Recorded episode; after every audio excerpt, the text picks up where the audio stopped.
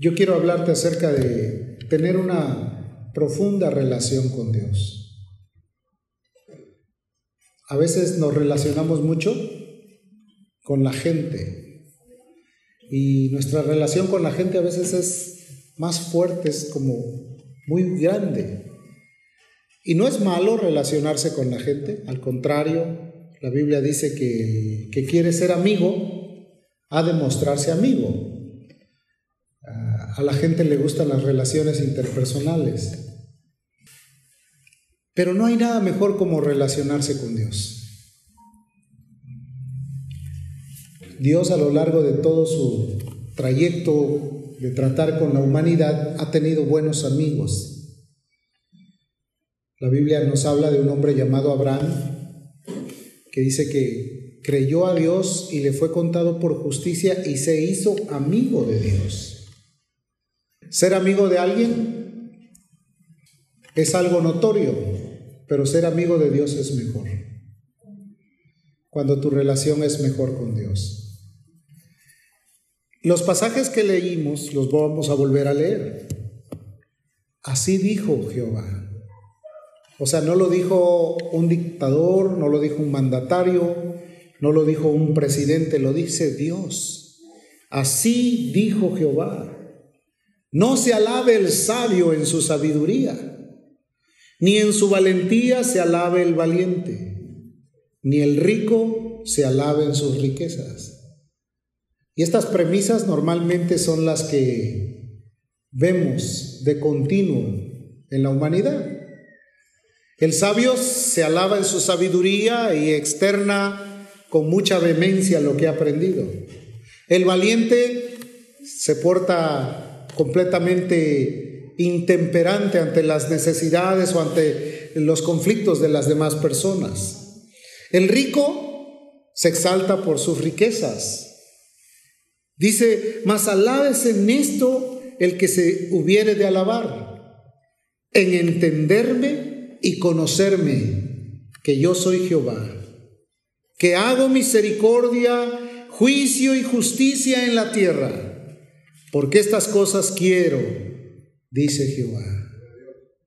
En otras palabras, que se alabe el que se tenga que alabar, pero que mejor se alabe en poder conocerlo y entenderlo.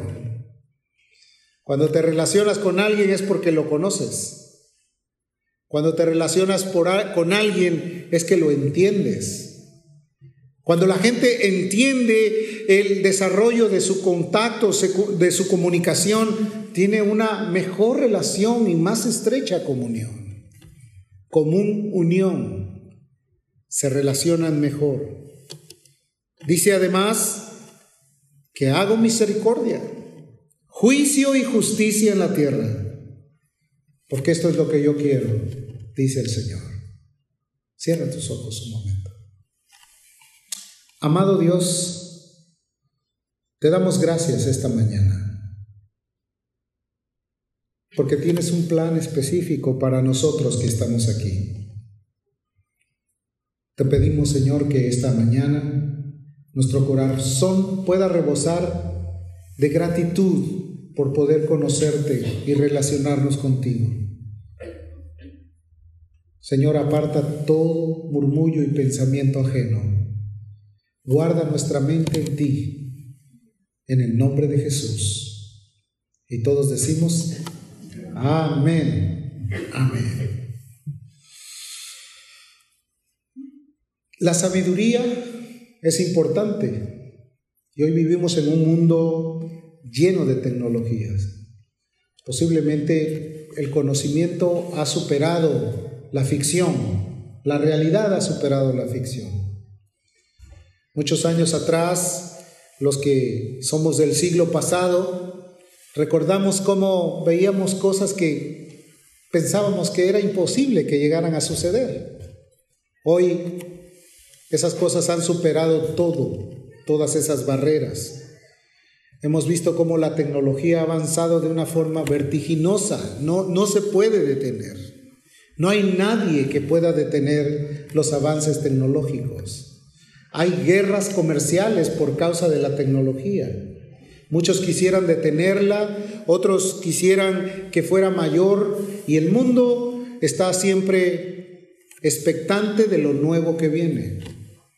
Mucha gente común, cada día que sale alguna, algún aparato, algún device nuevo, logra o busca la manera de obtenerlo.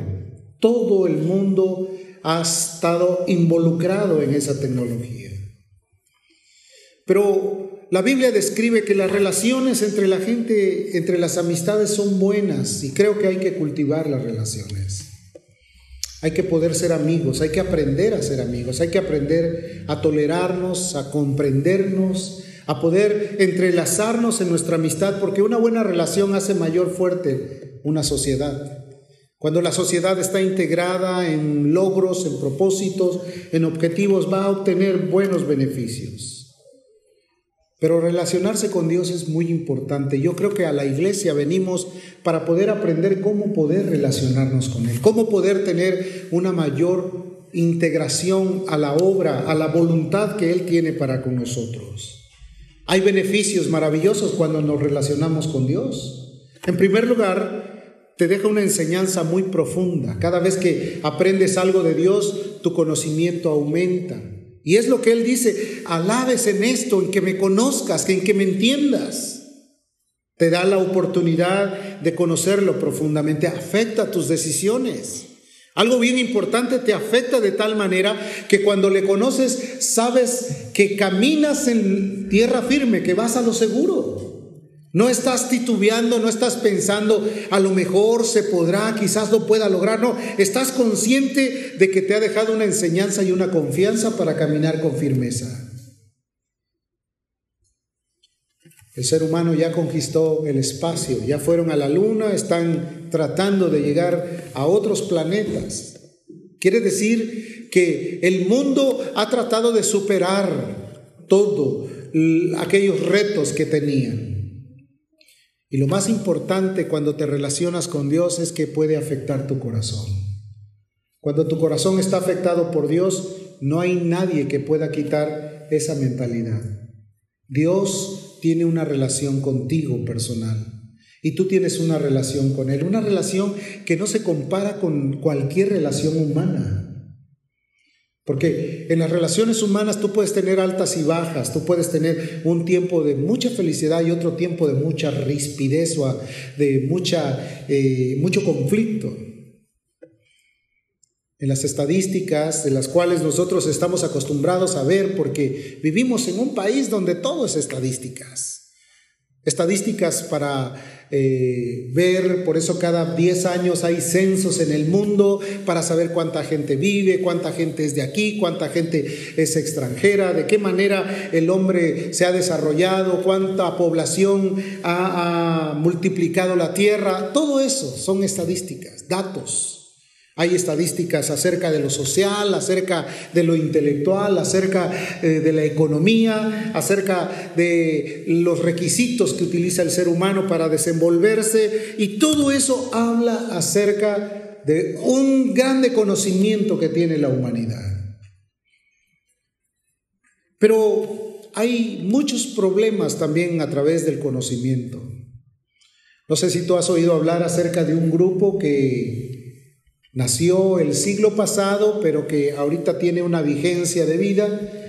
En el mundo se le conoce como los millenniums. ¿Cuántos conocen, han oído esa expresión? Los millenniums. ¿Cuáles son los problemas más comunes entre esta sociedad? Muchos dicen, no sé qué hacer con mi vida. Muchos quizás tienen una base común entre los problemas que hay en los milenios. Imagínate, nuestra sociedad pasada, la del siglo pasado, estaba acostumbrada mucho a relacionarse. ¿Qué pasa hoy con los millenniums cuando todos están enfocados solo en la tecnología y ya no tienen diálogo entre ellos? ¿Por qué crees que no hay matrimonios en los últimos años? ¿Por qué crees que se detuvo la tasa de matrimonios, las estadísticas matrimoniales? Porque cada uno está en lo suyo propio.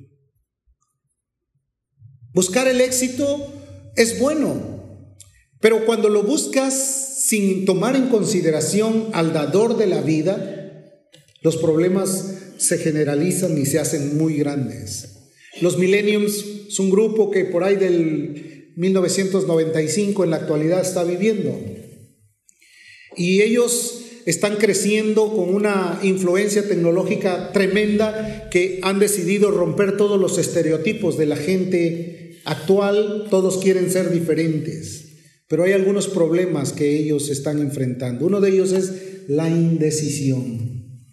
Muchos de ellos están con todo el conocimiento, saben mucho, tienen conocimientos de todo tipo de materia. La Internet o el Internet eh, les ha dado la información que ellos requieren. Hay muchos que han logrado éxitos rampantes. Creo que muchos de ellos han logrado éxitos mejores que cualquier persona que ha dedicado su tiempo al estudio, al trabajo, al esfuerzo a través de los famosos eh, influencers o los bloggers, los grandes youtubers ganan mucho más dinero que cualquier persona que ha dedicado su tiempo y su capacidad. Pero hay muchos que están indecisos, que cuando terminan alguna carrera o alguna cosa empiezan a buscar otra manera de vivir que sea mejor, buscando el éxito siempre. Se dice que muchos de ellos son muy inestables en sus trabajos se ha llegado a la conclusión, de acuerdo a la Universidad de Oxford, que al año tres veces cambian de empleo y que los que han logrado más hasta siete veces al año cambian de empleo. O sea, hay una indecisión tremenda y tienen todo el conocimiento pero no se sienten estables en algún lugar porque ellos quieren romper los estereotipos que hay y ellos no son de los que dicen, me voy a quedar plantado aquí, si no me gusta este empleo tendré que buscar otro. Otra característica es la incapacidad de decir no. Todo lo que venga hacia ellos están dispuestos a adquirirlos. Y ahí está el peligro rampante de lo que es las adicciones y de lo que es el prejuicio hacia, a su propia persona, el perjudicar su salud a través de todo lo que hay.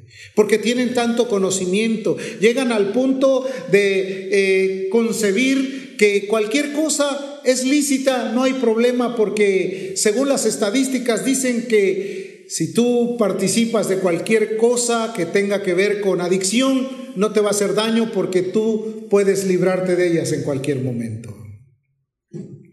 El dinero es otra base fundamental. Derrochan mucho dinero. Son de los típicos que se han olvidado de tener un hogar estable, sino el derrochar dinero en cuanto se pueda. Mucho temor al fracaso y mucha inseguridad hay en ellos. Son gente que amamos, no lo estamos diciendo con el propósito de que la gente los vea como mal, sino como gente muy necesitada. Si de por sí en el pasado la gente le costaba mucho relacionarse con los demás, ahora imagínate cuando todos viven en su propio mundo. Ya no hay una vista o una plática face to face, ya no hay miradas de ojo a ojo, ahora todo es por texto. Aún desde la recámara hacia la cocina, tráeme de comer. Todo ha cambiado, se ha roto con todos los estereotipos. El grave problema no es la inseguridad, sino la ansiedad en la que viven, bajo una tensión tremenda bajo una fuerte tensión. Jóvenes, adolescentes que hoy están circundando los 16, 18 años, ya con problemas de ansiedad como si fueran adultos. ¿Qué vamos a hacer con esa sociedad? ¿Qué va a pasar con ese grupo de gentes? Ya no te escuchan. Sus diálogos son monótonos o cortantes. ¿Cómo te diré? ¿Cómo estás? Bien. ¿Quieres algo? No. Eh, ¿Vas a hacer esto? No. Eh, es sí, no y mm, mm, nada más. No hay un diálogo, no hay una, una expresión de plática, no hay un, un extenderse en una comunicación. Llega al punto de que, sí, pero estoy ocupado en otras cosas. Y muchos de nosotros como padres tenemos ese reto que asumir. Así dijo Jehová. No se alabe el sabio en su sabiduría, ni en su valentía se alabe el valiente, ni en su dinero o en su riqueza se alabe el rico, sino en que entiendan y conozcan que Él es Dios que Él es lleno de misericordia, que Él es hacedor de juicio y de justicia, que Él es el que quiere ayudarnos y Él es Jehová de los ejércitos. Hoy, por medio de su bendita palabra, vamos a tratar de entender cómo relacionarnos mejor con Dios. ¿Quieres saber eso? ¿Cómo relacionarse? ¿De qué manera? ¿Cómo poder tener una mayor, una mayor oportunidad de convivir no con nadie, sino con Dios? Y después de que le conoces, empiezas a amarlo y después puedes amar a tu prójimo como a ti mismo. Puedes tener la capacidad de poder asumir la carga y la responsabilidad de aquellos que todavía no han conocido a Dios. En primer lugar, tenemos la palabra de Dios. La palabra de Dios ha sido olvidada últimamente. Es el tesoro escondido, el tesoro apartado. Hoy todo se maneja a través de dispositivos. Ya en las iglesias no se escuchan las hojas, cómo se mueven de un lado para otro. ya, lo tengo. Sí, es, es importante, pero creo que nos hemos quitado la oportunidad de observar la bendita palabra de Dios, de poder atender lo que Dios quiere. Ahí está la guía, ahí está eh, eh, la orientación correcta, el testimonio de vida lo vamos a obtener a través de la palabra. Ya no hay Biblias subrayadas, ya no hay eh, Biblias que están abiertas y que se están leyendo. Se ha perdido todo ello. Dios quiere que volvamos a la senda antigua, que volvamos a tomar con sinceridad la palabra, que podamos apreciar los mandamientos que Dios nos ha dado. Esos mandamientos que han producido vida y que han producido familias estables que han producido que hogares estén firmes, que han producido valores en los corazones de los familiares. Esa es la palabra que produce vida, porque en ella está la vida y es la luz de los hombres. Pero la Biblia dice claramente, los hombres amaron más las tinieblas que la luz porque sus obras eran malas. Oh, querido hermano, queremos, tenemos que volver a la palabra de Dios, tenemos que volver a resurgir y que vuelva a haber una reforma espiritual en medio de un mundo donde la Biblia la han apartado y la han dejado a un lado. Cuando la reforma protestante por allá por los 1700 fue eh, motivada por un hombre llamado Martín Lutero, él clavó 95 tesis en una catedral para expresar acerca de volver a la fe, de volver a lo real, a lo que Dios quería que hiciéramos. La sabiduría fortalece ciertamente, ayuda, pero cuando está enfocada en Dios es más provechosa para toda la gente. El libro de Juan dice de la siguiente manera, y esta es la vida eterna, que te conozcan a ti, al único Dios verdadero, y a Jesucristo, a quien has enviado, que te conozcan que pueda haber un conocimiento real de Dios. ¿Quién es Él? ¿Qué vino a hacer? ¿Qué hizo por mí? ¿Qué está realizando? ¿Qué puede hacer por los demás? ¿Hasta dónde puede llegar su sabiduría, su poder y su autoridad sobre la gente que nos rodea? ¿Hasta dónde puede alcanzar a mi familiar? ¿Dónde puede lograr que mi vida pueda tener cambios radicales? ¿Hasta dónde puedo yo obtener beneficios conociendo al Señor? Es la vida, dice, esta es la vida eterna. En este mundo solo vamos de paso. El hombre, por muy fuerte que sea, 80 años y un poquito más, porque la Biblia dice que la edad del hombre son 70 y los más robustos 80, pero cuando estás fincado y fundamentado sobre la roca inamovible, sabes que tienes una vida eterna. Sabes que solamente aquí vas de paso, que solamente el día que seas llamado a cuentas tus ojos se cerrarán, pero el Espíritu volverá a Dios que Él lo dio y vivirás eternamente y para siempre. Que te conozcan a ti, al Padre, que con grande amor se desprendió de lo más preciado, a su Hijo, para venir y salvarnos y tener de nosotros compasión y misericordia. ¿Quién se compadecía de ti? Tus padres cuando te vieron crecer y llegaste a la mayoría de edad, pues ya no puedo hacer nada por ti, ponte a trabajar y ahí nos vemos. ¿Sí o no? Porque no creo que todavía te estén eh, ayudando en tus liquideces, ¿no? Ya empezaste a luchar por ti mismo y te diste cuenta que ahora viene la responsabilidad para ti. Marcos, capítulo 12, verso 28. La mayor instrucción que podemos obtener es a través de la palabra. En ella hay sabiduría. En la Biblia hay ciencia.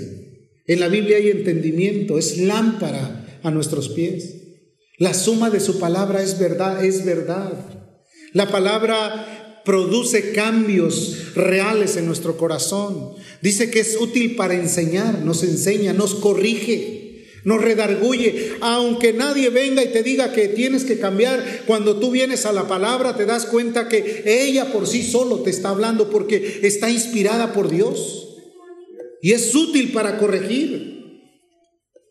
Estaba Jesús enseñando como en muchas ocasiones y se acercó uno de los escribas que había oído y venía a disputar y dijo, y sabía que le había respondido bien, le preguntó, ¿cuál es el primer mandamiento de todos?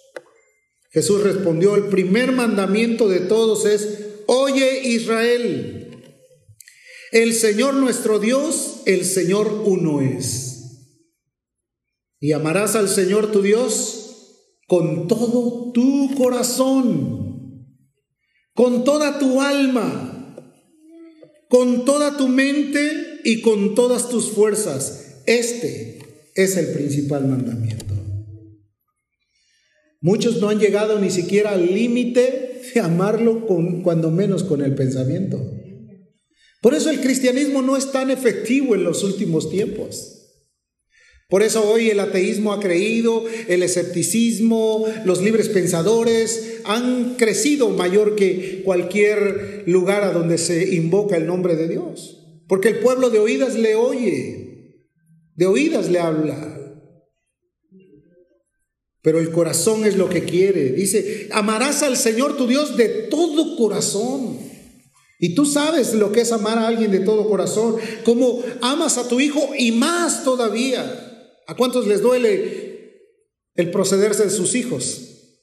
No me diga eso. Me duele mucho.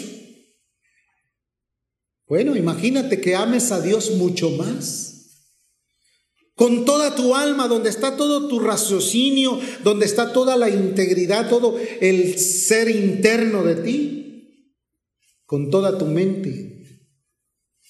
Que en tu mente tu único anhelo sea darle la gloria y darle el reconocimiento que Él se merece. Tus fuerzas. A veces tus fuerzas son débiles y no quieres hacer nada por el reino. Ir hasta allá, uff, está re lejos. No, si me toca esto, pero llego tarde porque está bien lejos, está más lejos el cielo. Y un día anhelamos estar ahí, amén. Miles de pretextos podemos tener, pero eso demuestra que no tenemos la fuerza y la capacidad de amarlo. Podemos decir todo, pero la fuerza, este es el principal mandamiento y es el que a veces dejamos olvidado. Lo hacemos a un lado porque representa pues batallas en contra de nuestro ser, representa el negarnos a nosotros mismos, representa también el, poder eh, hacer un esfuerzo extra mayor. Jesús pidió que camináramos la milla completa. Las interrogativas humanas son muchas, el deseo, la necesidad es bastante. Nadie se relaciona con alguien y después divulga sus secretos, ¿verdad? En los matrimonios nadie anda hablando de su marido ni de su mujer, porque si lo hace, pues obviamente es que no está en completa comunión con él. Así que mejor no hable más. Nadie se pelea solo porque piensa que el otro no piensa igual que él. Ay, nos casamos, pero vivimos en pleito continuo. Es que él tiene sus ideas y yo las mías. ¿No? Se casaron para tener el mismo pensamiento, la misma visión, la misma eh, objetividad. El respeto debe de ser mutuo. Cuando tú te relacionas con Dios, wow, puedes hablar de sus grandezas, de sus maravillas. Puedes hablar y externar todo lo bueno que es para contigo. Esa es una buena relación. Cuentan por ahí que en una ocasión estaba predicando un predicador ahí en Inglaterra y la reina de Inglaterra estaba atenta, escuchando todo el mensaje y el predicador estaba hablando elocuentemente acerca del señorío de Cristo, cómo despojándose de su gloria vino, cómo Él reinará y cómo toda rodilla se doblará ante su presencia. Y ella estaba extasiada y al final se quedó ahí como impávida. Y después se acercó y dijo, yo vengo a ofrecerle mi reinado al Rey de Reyes y Señor de Señores. El poder ofrecerle lo que tú eres. El que tú puedas decir todo lo que yo tengo es de Él, nada es mío, nosotros somos de Cristo y Cristo de Dios. Todo lo que tengo le pertenece a Él. Pero a veces dices, solo ciertas cosas son de Él, las demás son, siguen siendo mías. ¿Qué dice una madre? Mi hijo, ¿verdad? No es tuyo, te lo prestaron. Amén. Ay, pero ¿por qué me dicen eso? Se es prestado. ¿Sí? ¿No dice la escritura herencia de Jehová son los hijos? Es una herencia. Cuídala. No la malgastes como el hijo pródigo. Cuídala. Dice el Filipenses 3, verso 8, un hombre llamado Saulo, después conocido como el apóstol Pablo, un hombre con toda la capacidad y con todo el conocimiento de las leyes judías, pero también del conocimiento de Jesús, porque a él se le reveló. Se le reveló a él, se le mostró, le dijo, yo soy a quien tú persigues. Y le habló y él lo pudo entender, lo pudo percibir. Y dice la escritura que después de haber salido de ese momento en el cual había sido impactado por esa presencia, Vino alguien, oró por él, se levantó y empezó a predicar el Evangelio. Hay a veces que tengo cinco años y cuando le has predicado a alguien, no, pues es que estoy muy tierno. ¿Tierno de dónde? Filipenses 3:8 dice, y ciertamente aún estimo todas las cosas como pérdidas por la excelencia del conocimiento de Cristo Jesús Dice, mi Señor, no, no es cualquier cosa, mi Señor, por amor del cual lo he perdido todo y lo tengo por basura con tal de ganar a Cristo. ¿Tienes por basura todo lo que tienes? Si hay cristianos que hacen concesiones, hoy no voy a la reunión. No, Pablo era un hombre culto y él decidió abandonarse en las manos de Cristo, dejar todo por él, hacer todo para él. ¿Por qué? Porque él sabía quién lo había salvado. Él era realmente un triunfador en el mundo. Si tú lees la historia de Saulo de Tarso, a la cual te invito a que lo hagas, dice la escritura que era el hombre que trabajaba más que todos los demás apóstoles, que él había llenado toda cierta región del Evangelio que él había hablado, había sufrido, había padecido por causa de Cristo. Inclusive llegó a decir, yo traigo las marcas de Cristo. Uy, ahora, eso, eso ya es histórico para muchos. Las marcas de Cristo. Sí, a veces simplemente porque no nos dicen algo ya, ya nos ofendemos. Ese no es cristianismo, ese es egoísmo. El cristianismo puede tolerar aún eh, eh, ser puesto en momentos de prueba y su, y su prueba, perdón, su fe va a ser probada como fuego, con fuego y va a salir adelante. Conocer el, señorío de Cristo derribó todas aquellas cosas y su decisión fue única. Todo lo tengo por basura. Todo, absolutamente. Es importante saber que Dios en su misericordia quiere revelarse a nosotros. Al fin y al cabo, recuerda que al final toda rodilla se doblará y toda lengua confesará que Jesucristo es el Señor. Aún aquellos que no quieren nada con Dios ahora, un día tendrán que doblar sus rodillas y reconocer que Él es el Rey de Reyes y Señor de Señores. Pero ¿por qué esperar hasta después? El Espíritu de Dios sigue, sigue, sigue tocando al corazón. Mira lo que dice aquí en Apocalipsis 3:20. He aquí, yo estoy a la puerta y llamo. Este pasaje lo han utilizado como una de las cuatro leyes espirituales y muchos han evangelizado con este pasaje diciéndole a la gente, mira, he aquí, Él está a la puerta y llama, llamo, pero ese pasaje está específicamente dejado para la iglesia, no para los de afuera. Porque afuera ni siquiera saben quién es Jesús. La iglesia sí sabe. Aquí el Espíritu Santo le está hablando a una iglesia que sacó a Cristo de cena. Qué terrible, tenían todo menos a Cristo. Que nosotros podamos estar aquí cantando y Cristo no está entre nosotros. Por eso el Espíritu está urgido. He aquí, yo estoy a la puerta y llamo. A la iglesia le está diciendo, a la iglesia que había caído de su bondad, del conocimiento de Dios, que se había apartado de la fe, dice, si alguno oye mi voz y abre la puerta, entraré a él, cenaré con él y él conmigo. Él está volviendo a reeducar a su iglesia,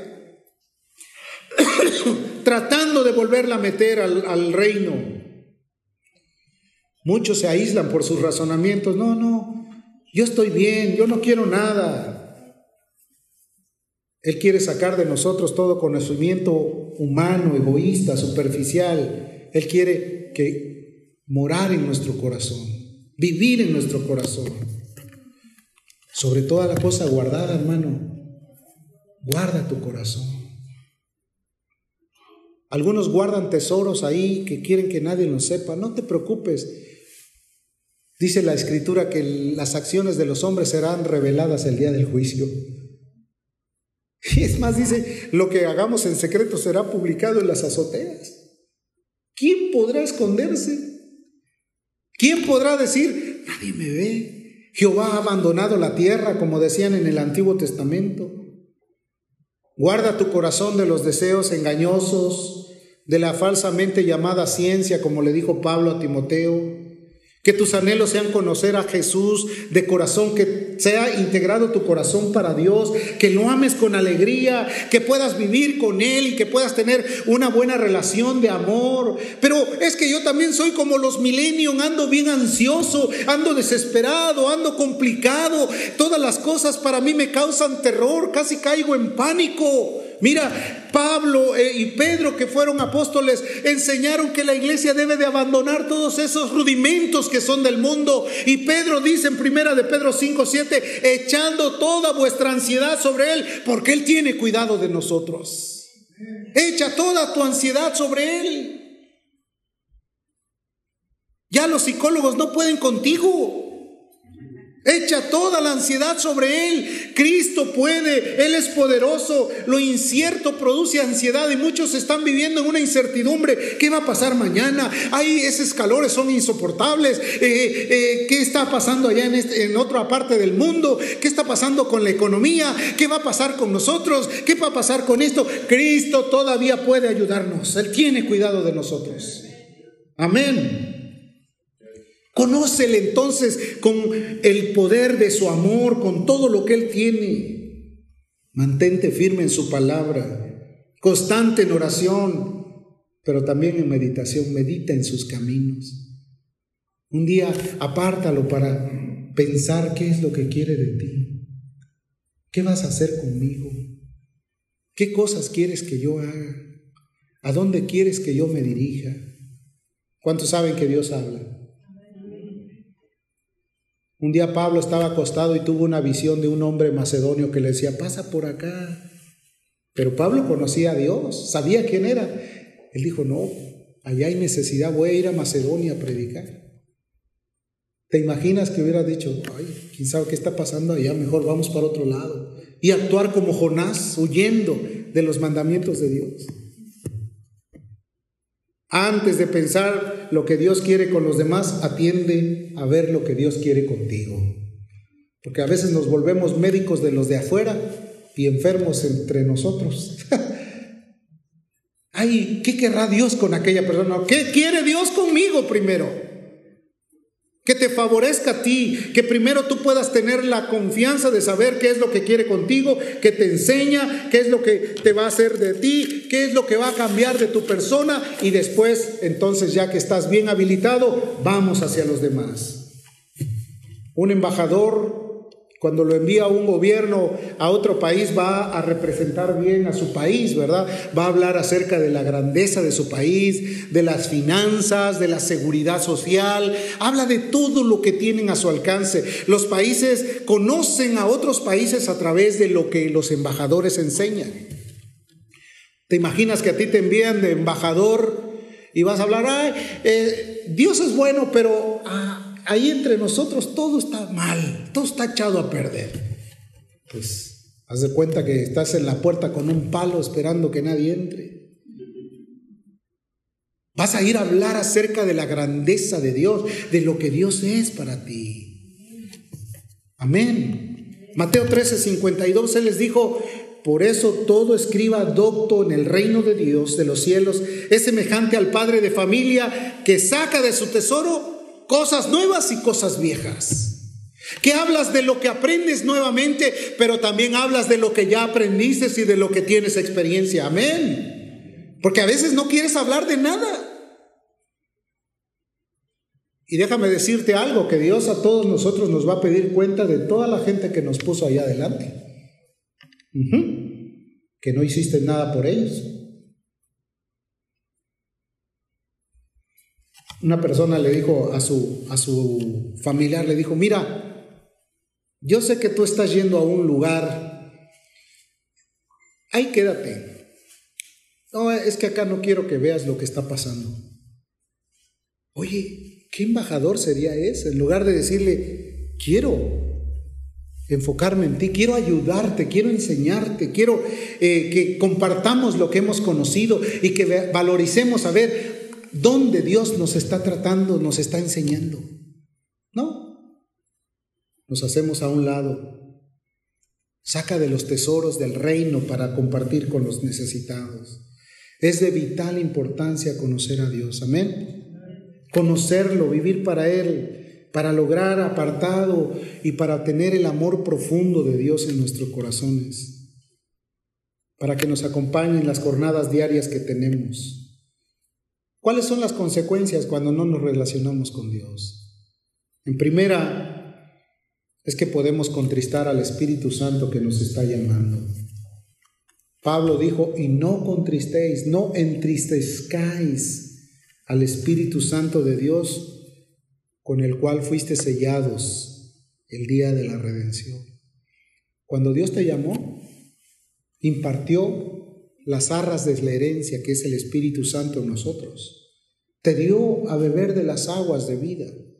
Te salvó, te regeneró, te hizo una nueva criatura y te puso su Espíritu Santo en ti. Cuando nosotros dejamos de relacionarnos con Dios, contristamos al Espíritu Santo. Por eso es que en este mundo hay mucha gente que dice, no, pues ya es la tercera y la vencida, no, pues yo voy por la quinta y, así, entre periodos de que hoy sí, mañana no, hoy sí no, hay que mantenernos constantemente con Dios. No entristezcáis al Espíritu Santo de Dios con nuestra forma de vivir. Nuestras acciones, nuestras maneras de vivir, nuestra forma de actuar nos deja ver que estamos entristeciendo la gracia de Dios. Otro aspecto en el cual también tendremos como recompensa por no relacionarnos con Dios va a ser que nos vamos a avergonzar el día que nos llame Él a cuentas. Cuando alguien va a hacer un examen y no estudió, ¿cómo se siente? Y más si el examen es optativo, este sí, este no, este sí, este no. O tratando de ver si alguien se descuida para verle ahí. Ahí no hay copias. Dios te conoce. Cuando no estamos viviendo bien, Él sabe lo que está pasando. ¿Qué dice la escritura? Pero qué fruto tenías de aquellas cosas de las cuales ahora os avergonzáis. ¿Habrá algo nuevo en lo que podamos decir? Es que yo antes era muy valiente. Pues no se alabe el valiente en su valentía. Es que yo era muy rico, no se alabe en su riqueza. Es que yo conocí todo, no se alabe en su conocimiento. Que su alabanza pueda ser, conozco al rey que me salvó y me hizo nueva criatura. Amén. Conozco al Dios del cielo que me ha amado. El fin de todas nuestras cosas pasadas era la muerte, hermano. La paga del pecado era la muerte. Hoy Dios nos ha venido a revestir de gracia a través de su Espíritu Santo y del favor de haber pagado el precio de nuestro pecado. Otra actitud te aparta del gozo de la salvación. ¿Por qué crees que la gente vive con el rostro todo herido, lastimado? No hay sonrisa, todo. El día que David cometió esa falta y fue reprendido por el profeta, se humilló de tal forma que una de sus expresiones era, vuélveme el gozo de la salvación. La salvación produce gozo, amén. Hay gente que ya perdió el gozo.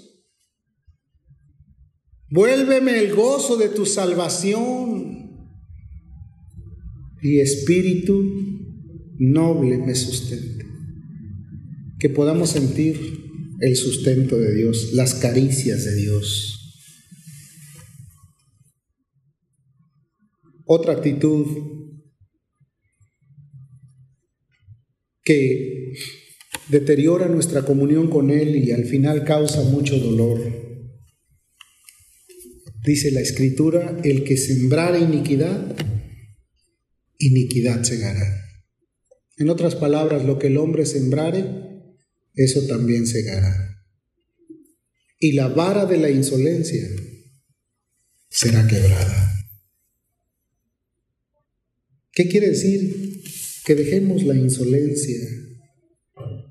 Nuestra relación no es con un muñeco, no es con una religión, no es con una organización ni con un pastor. Nuestra relación es con un Dios poderoso con un Dios que escudriña los corazones, con un Dios que conoce nuestros caminos, con un Dios que te ve todos los días mientras tú vives, con el que hizo los cielos y la tierra y que de pasada te hizo a ti. Porque Jeremías y, y David dijeron lo mismo. Entretejido fui en el vientre de mi madre y mi embrión vieron tus ojos. No somos obra de la casualidad. No nacimos por un descuido de la mamá. Nacimos porque Dios tuvo de nosotros misericordia. Y Dios le dijo a Jeremías, desde el vientre de tu madre te conocí y te di por profeta a las naciones. Eso fue a Jeremías. ¿Le has preguntado por qué estás aquí? ¿Qué vas a hacer? ¿Qué es lo que quiere Dios de ti? ¿Qué relación tienes tú con Él? Jeremías entendió esto porque se relacionó con Él. David entendió esto porque le conoció a Él. Es más, Él estaba tan enamorado de Cristo que dice que Él le gustaba contemplar la hermosura de su santidad. Él decía, yo me alegré con los que me decían a la casa del Señor iremos. Iba alegre, ¿cómo te imaginas? Si danzaba delante de la presencia de Jehová, no te imaginas tú que iba ahí arrastrando la cobija y ahí eh, esperando a ver este, si alguien le daba un empujoncito. No, alegre, gozoso, porque sabía que en la casa del Señor había banquete continuo. Ahí está el gozo de Dios, donde los justos se alegran. Ahí es grande la gloria. Conócelo en sus maravillas, conócelo en su poder, conócelo en todo lo que Él quiere hacer con nosotros. Él es el Dios Todopoderoso y nada ni nadie va a derribar el conocimiento que tú quieras adquirir a través de su amor y de su compasión. Él quiere todo contigo. Mi pregunta será, ¿tú quieres todo con Él? A veces tú quieres todo con alguien más que no es Dios. ¿Quieres todo con Él? Él tiene todo para ti. Cierra tus ojos, ponte de pie.